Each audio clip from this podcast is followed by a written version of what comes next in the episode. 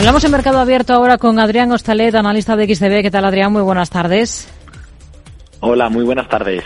Bueno, rematamos semana con macro en Estados Unidos, con ese dato de confianza del consumidor de la Universidad de Michigan, con ese dato de permisos de construcción y con, el índice de precios al productor del mes de enero. Son cifras que llegan en esa misma semana en la que decepcionaba el IPC y en la que las ventas minoristas registraban una caída por encima de lo previsto. Si juntamos ¿con qué idea hay que quedarse?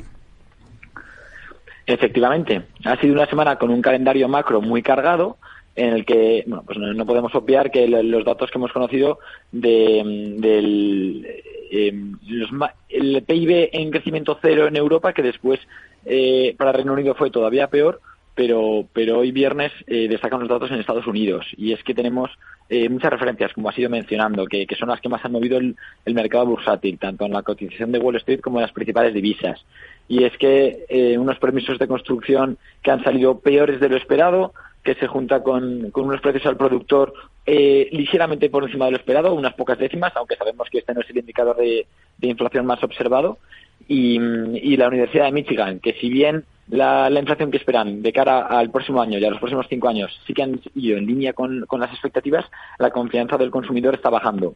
Esto nos deja una situación en Estados Unidos que, aunque mantiene una fortaleza económica eh, mucho más sólida que en Europa, pues ha dado algún aviso negativo en la inflación, ¿no? que podría alejar eh, el primer recorte de tipos al mes de junio-julio. Eh, pero sin embargo en, Europa eh, se está ampliando la divergencia con el viejo continente porque aunque aquí la inflación poco a poco pues la tenemos controlada en el 3%, eh, el hecho de que estemos entrando en recesión económica pues plantea que a lo mejor nos va a urgir con, con mayor prisa el primer recorte de tipos a nosotros. Bueno, tenemos esa macro en Estados Unidos. Hemos escuchado además en las últimas horas al gobernador de la Reserva Federal de Atlanta, a Rafael Bostic, que es miembro del Comité de Mercado Abierto de la Fed, eh, señala que el organismo no tiene prisa por comenzar a bajar los tipos de interés y aquí en Europa la representante alemana en el Comité Ejecutivo del BCE, Isabel Schnabel, ha advertido del riesgo de que la institución actúe de forma prematura a la hora de ajustar la restricción de su política monetaria, lo que podría llevar a una situación semejante a la de los años 70. Este es el gran riesgo, el que señala la alemana en el BCE. Ellos van a intentar eh, seguir mostrando esa firmeza al mercado, esa firmeza de que lo tienen todo bajo control y de que no van a precipitarse en el primer recorte de tipos hasta que no estén seguros de que eh, el patrón bajista de la inflación continúa eh, y, la, y, la, tienen ya un poco más cercana al 2%. Pero la realidad es que la semana que viene conoceremos la nueva referencia de la inflación interanual en Europa y, se espera que queden 3,3, 3,4. Las bajadas están siendo ya de, una décima, de una o dos décimas, eh, con lo cual va a costar mucho llegar al objetivo del 2%.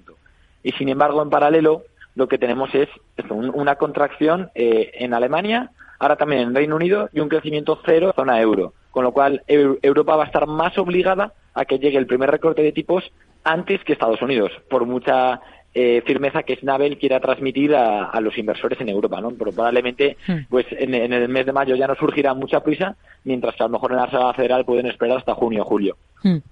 Si miramos al mercado de divisas, al cruce euro-dólar, ahora está completamente plano, pero sí que hemos visto una reacción a eso de las dos y media cuando se ha conocido ese dato de índice de precios al productor en Estados Unidos. Em, ¿Qué niveles vigilan ustedes con detalle ahora mismo en este cruce? Pues mira, la realidad es que lo que el eurodólar nos muestra es que tras conocer el dato de inflación en Estados Unidos eh, de este martes, la tendencia es claramente alcista. El euro le, ha ido ganando terreno al dólar y, en el día de hoy eh, parece dispuesto a eh, solidificar la cota del 1,077. Y es verdad, hemos visto una reacción instintiva, nada más conocer pues los datos un poco peores de lo que se esperaba de, la inflación, de los precios al productor, unas décimas por encima, que parecía que alejaban un poco el primer recorte de tipos en Estados Unidos y ha sido cuando, pues precisamente por eso, por la posibilidad de que los tipos de interés en Estados Unidos permanezcan altos más tiempo, eh, el dólar le ha ganado algo de terreno al euro, pero enseguida se ha borrado este movimiento y continúa la tendencia alcista eh, hasta el punto de que pues ya habrá que mirar la resistencia del 1,08. Hoy en Reino Unido hemos tenido un dato de ventas minoristas, han subido un 3,4% en enero, es el mayor repunte desde el año 2021. Buen indicador de que esa recesión técnica de la que hablábamos en la última jornada en la que ha caído el país puede terminar rápido.